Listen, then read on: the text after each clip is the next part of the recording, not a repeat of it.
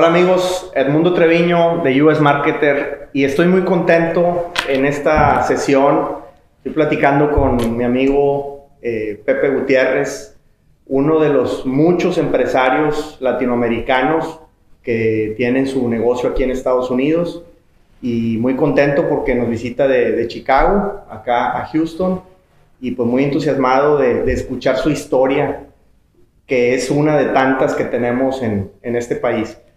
Y pues la primera pregunta, Pepe, eh, después de agradecerte que, estés aquí invirtiendo tiempo, es, pues, ¿de dónde vienes? ¿Quién eres? ¿Por qué estás aquí? Eh, eh, y pues empezar a escuchar esa parte de tu historia. Ah, pues gracias por invitarme, bueno, la verdad que gracias por, por, por, la entrevista y pues mira, yo soy originario de Monterrey, Nuevo León. Este, tengo... Fascínate, Pepe, somos de Monterrey. Monterrey, arriba, carnita asada y, y.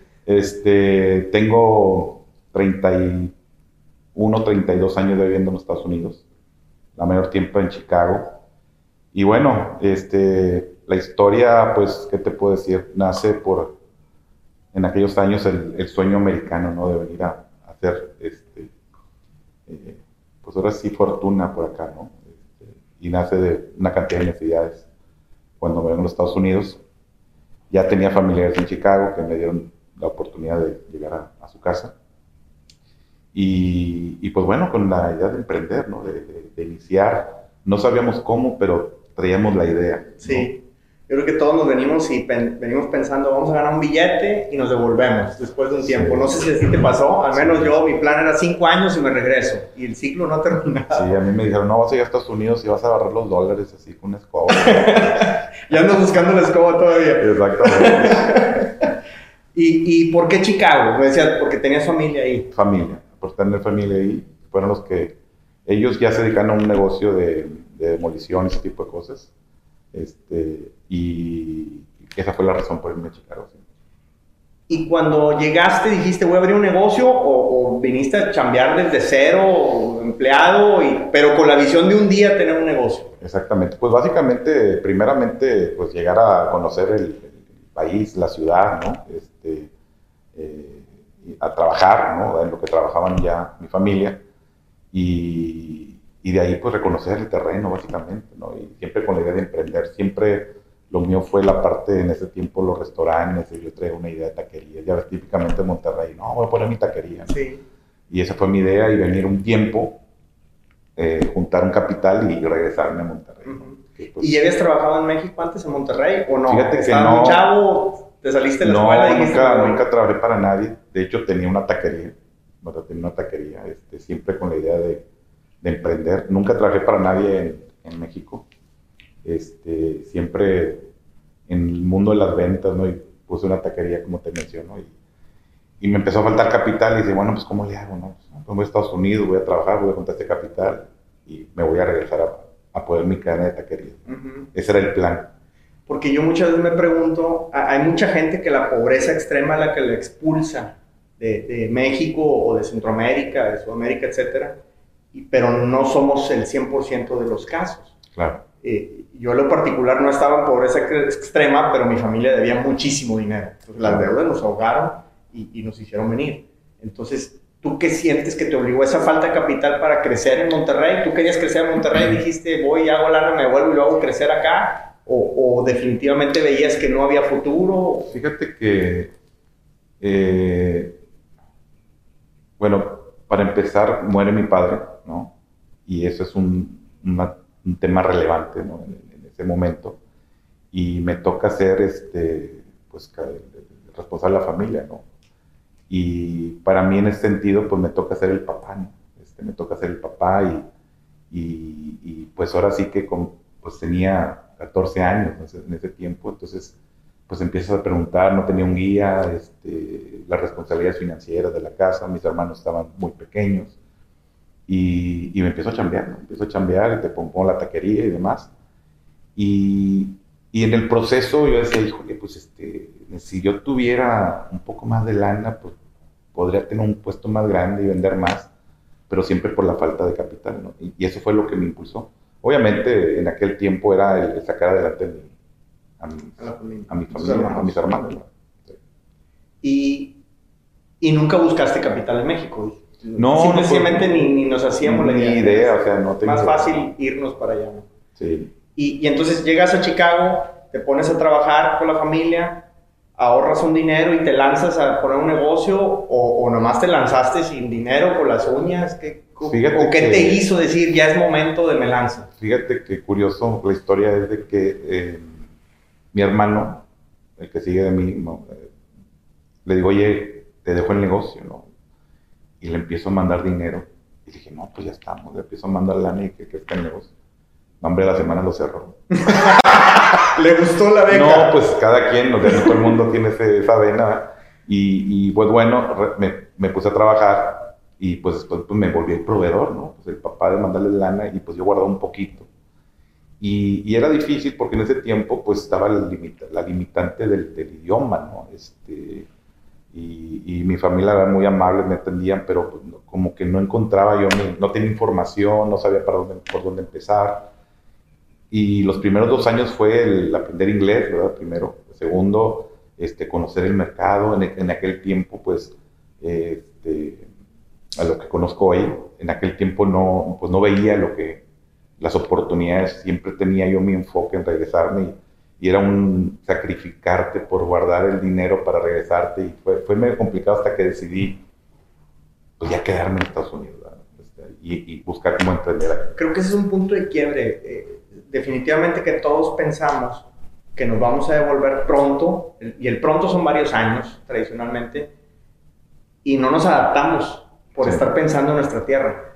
Yo cuando me vine para acá los primeros años, yo creo que una, si no es que dos veces al mes, mi esposa y yo nos íbamos, agarramos el auto y nos íbamos a Monterrey manejando, nada más para cenar con nuestros amigos y regresarnos al día siguiente.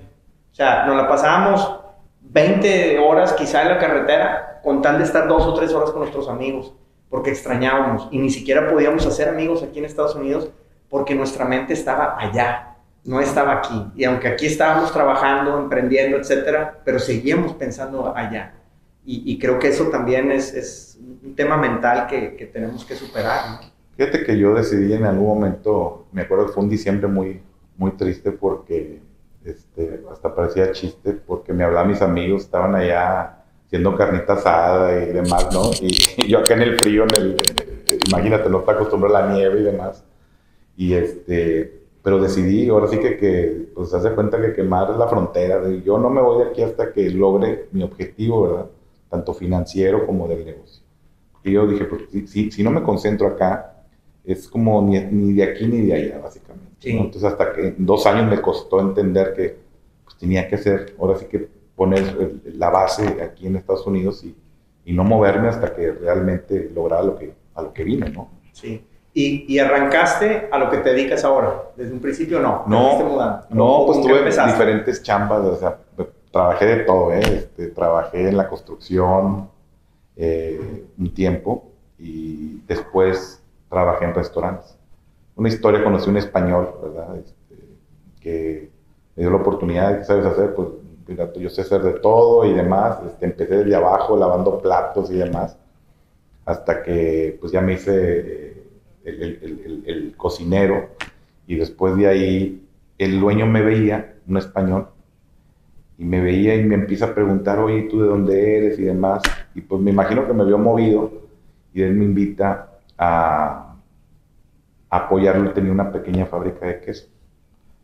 Y me invita. me dice, oye, pues te veo que te gusta la venta y te veo despierto y demás.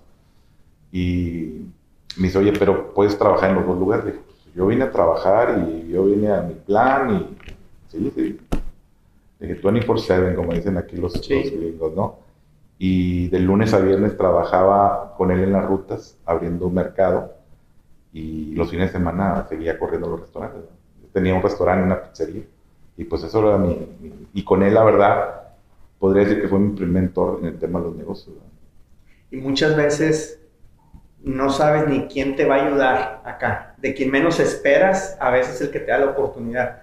Muchas veces creo que, que la esperamos de otro mexicano como nosotros, o un familiar, o un vecino, y a veces creo yo, al menos eh, en mi experiencia, Muchas veces la cultura nuestra no nos deja ayudar a otros eh, y, la ayuda viene a veces de, alguien de otra etnia totalmente. totalmente, totalmente. Eh, nosotros, cuando más necesitábamos ayuda, vino pues un gringo, como le decimos nosotros, un, güero este, de muchos billetes y, y, nos ayudó mucho para poder adquirir la propiedad donde abrimos nuestro primer negocio.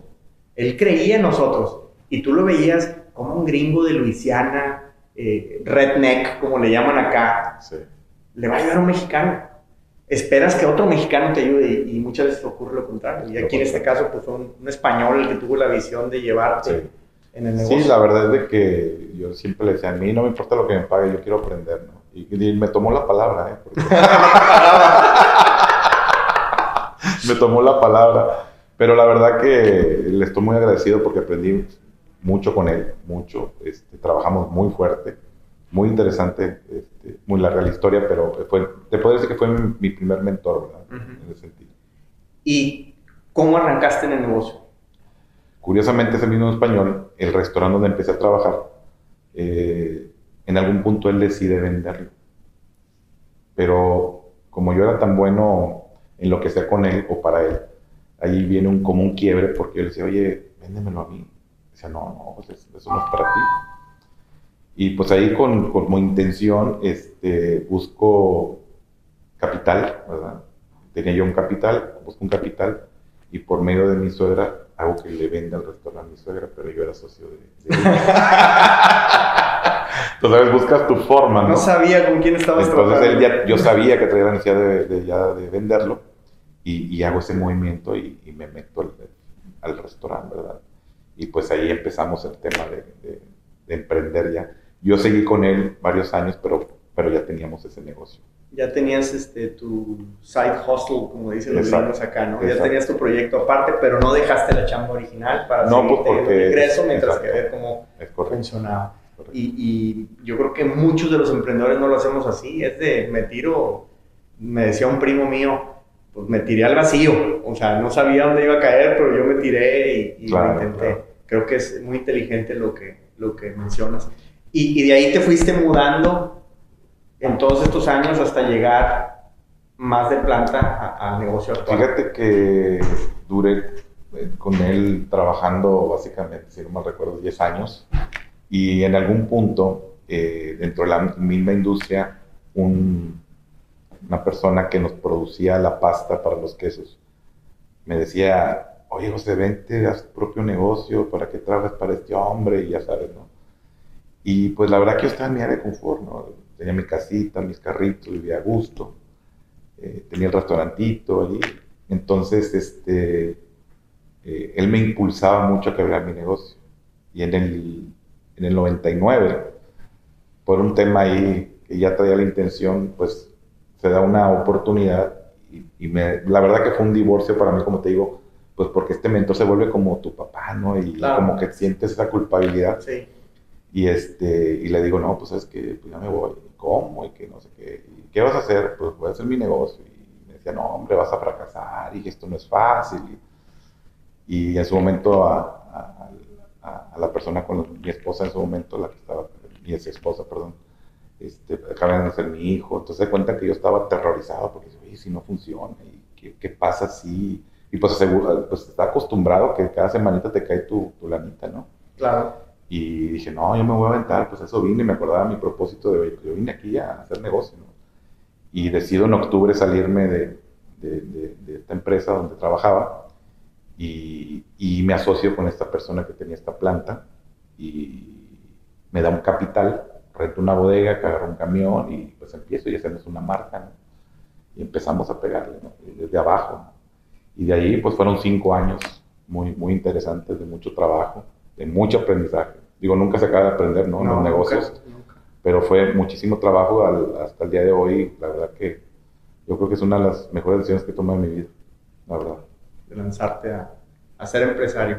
¿Y qué crees que te hizo falta cuando te lanzaste, arrancaste el negocio? Uno tiene muchos tropiezos, como tú dices, mucho aprendizaje, muchos golpes, pero ¿qué crees que te hubiera ayudado si hubieras tenido eso disponible a la mano para no cometer esos errores o para no, no, no, no fracasar, más bien no tropezar en, en, algunas ocasiones?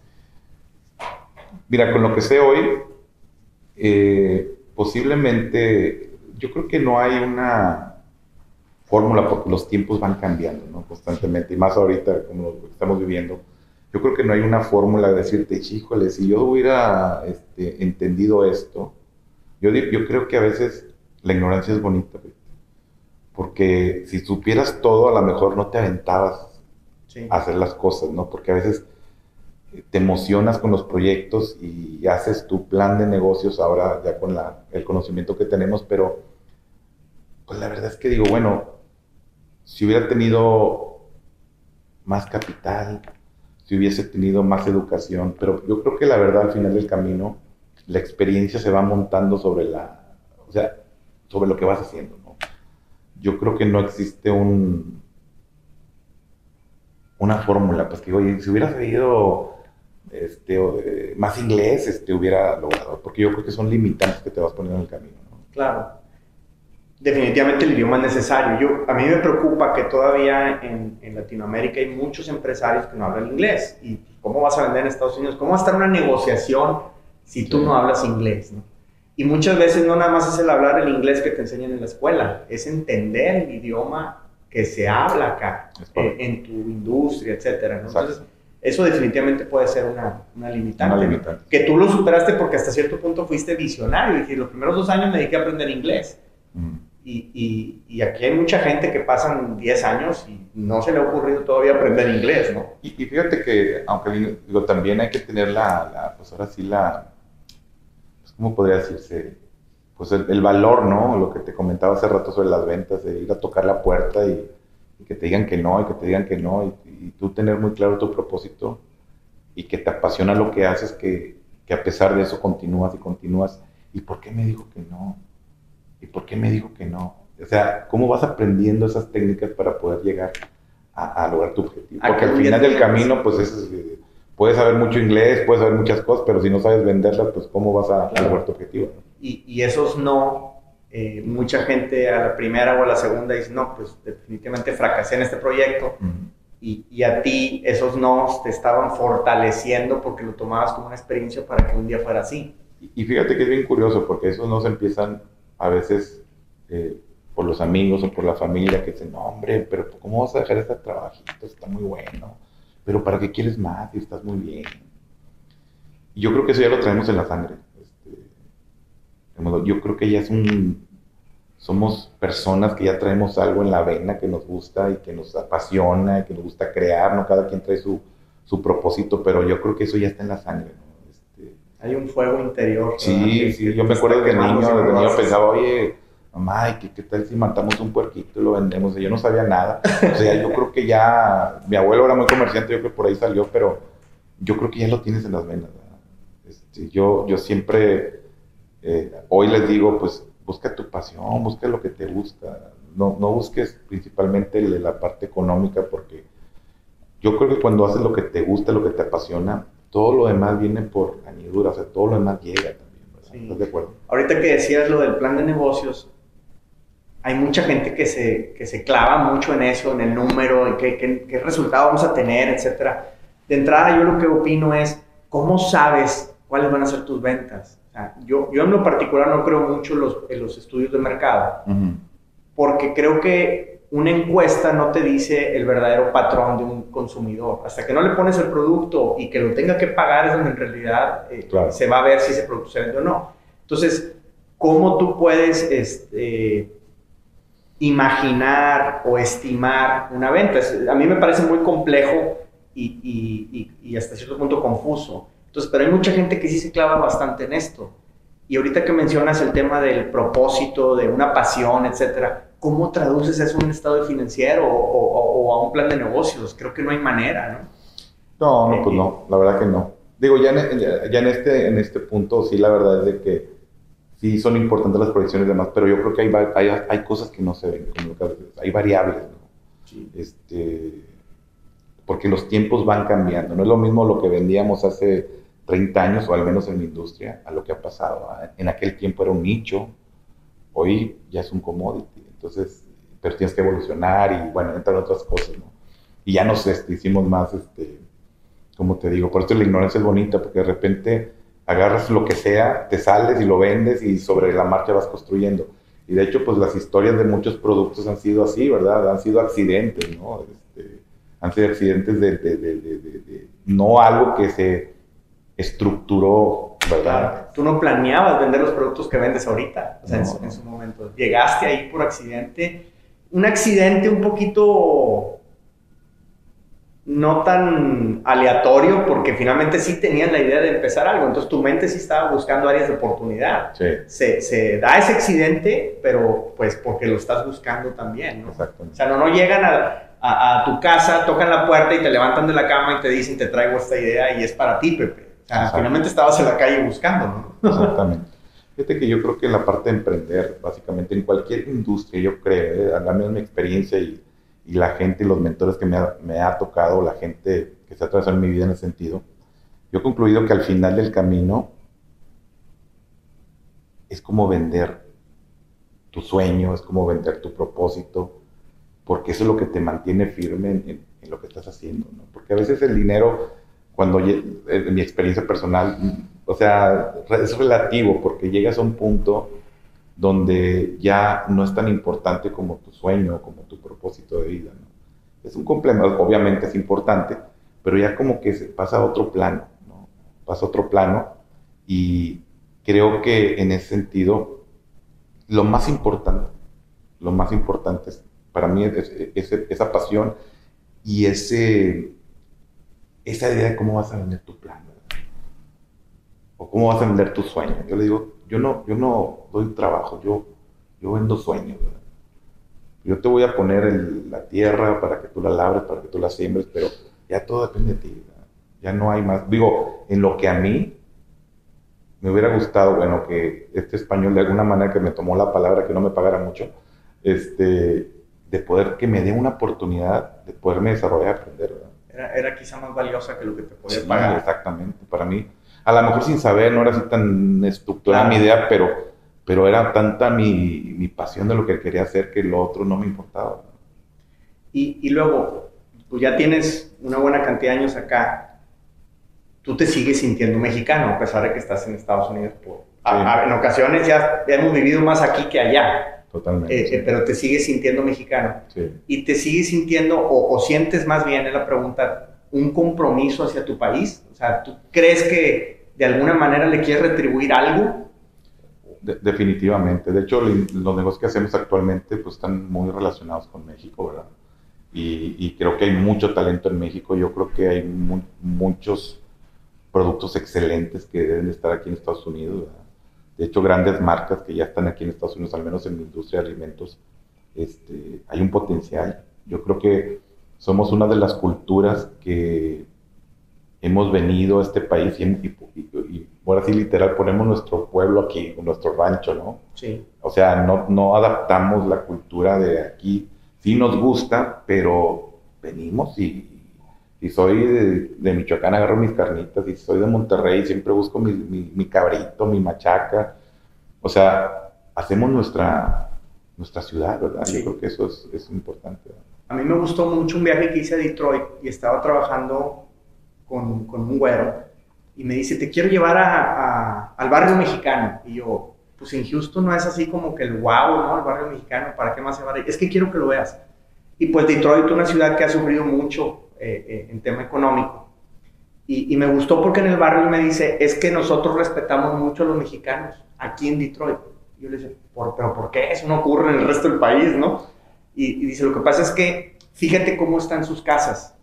Pueden ser casas sencillas, pero las tienen bien pintaditas, bien arregladitas, le pusieron una florecita afuera, ya han levantado el barrio, porque este barrio estaba en ruinas. Claro. Y se ha visto que con mucho trabajo, pero lo están levantando gradualmente y, y están mejorando la ciudad. Es gente de trabajo. Y me llamó mucho, mucho eh, eso la, la Sí. atención, como tú dices, ¿no? No, y lo puedes ver en muchas áreas, ¿no? en Nueva York, bueno, en todos Estados Unidos, digo, para, Claro. para acabar pronto. ¿no? La, la verdad que, eh, digo, hay de todo, pero la mayoría, yo puedo decir, más del 90% pues viene a trabajar, a hacer vida, a buscar oportunidades. Ahora pues hay de todo, ¿no? Este, hay gente, pues empresarios que ya vienen con capital, abren sus negocios y, yo creo que es importante que, que estas personas que están ahorita en ese tema, ¿verdad? De, de poder emprender en este país o cómo venir a este país, pues ahora sí que aquí estamos, ¿verdad? Para servirles en un momento dado. O sea, lo que podamos transmitir en ese sentido, eh, de poderles apoyar de alguna manera o darles una guía, pues yo creo que si nosotros pagamos un precio, vinimos a abrir, como dicen, la brecha, ¿no? Este, y de alguna forma podemos aportar a nuestro país de alguna manera, pues, ¿por qué no? A mí me gusta mucho tu historia porque tiene muchas similitudes en diferentes industrias, pero no sé si te ocurre lo mismo. Yo, yo no me daba cuenta, pero al estar promoviendo productos, primero mexicanos, después ya de otros países latinoamericanos, descubrí que se volvía una pasión para mí. O sea, no es lo mismo venir y vender un producto chino que venir y vender un producto de tu tierra. Lo, lo, sientes como si tú lo hubieras creado, como si, como si fuera de tu familia, aunque no lo sea. Y quizá esa fábrica, si yo viviera en Monterrey y voy y toco la puerta, no me hubieran hecho caso. Pero como estaba en Estados Unidos, me volví interesante y empezamos y, y se vuelve muy padre. O sea, eh, es como ir de vacaciones y pues, ponerme mi playera de Tigres y ando en, España y, de repente ver ahí que un español diga, mira, es de Tigres. Pero, lógico, es una tontería el fútbol, pero venir y vender un producto mexicano en otro país, definitivamente que, que, vale mucho, ¿no? Totalmente. Alguna vez yo eh, platicaba con un brasileño y me gustaba mucho su negocio, era cinco veces más grande que el nuestro. y, y yo le decía, admiro mucho tu negocio. Dice, no, yo te admiro a ti y le decía, ¿por qué? Yo soy cinco veces más chico que tú. Dice, sí, pero tú lo hiciste en un país extranjero. Tú no estás en tu casa, yo sí.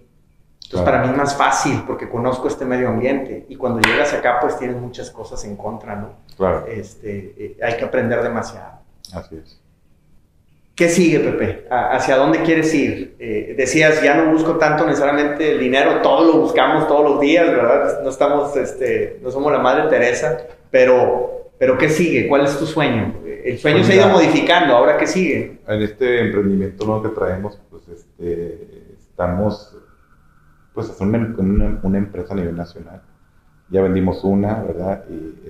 Y, pero fíjate que uno de, las, de los objetivos principales de hacer esta, esta empresa es, es apoyar a todas las gentes que quieren una oportunidad. Por ejemplo, para mí es muy importante, en mi caso, cuando yo llegué a este país, eh, difícilmente tengo una oportunidad. Y como tú decías, oye, de mexicano nos apoyamos, o vino un gringo y me apoyó.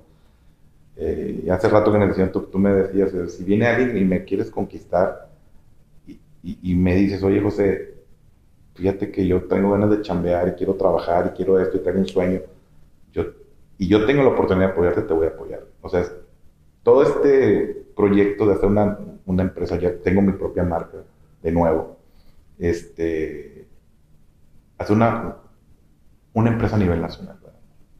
Hay una oportunidad interesantísima en, la, industria de alimentos y, creo que pues si podemos ofrecer estas oportunidades a todo ese talento que está en México, bueno, en Latinoamérica en general, pues ¿por qué no, verdad? Tener estas pequeñas, este, ahora sí que incubadoras, ¿no? Que puedan tener una oportunidad o un lugar donde desarrollarse. Pues eh, definitivamente que el sueño va muy de la mano. Y yo alguna vez comentaba que, que mi principal objetivo es trascender.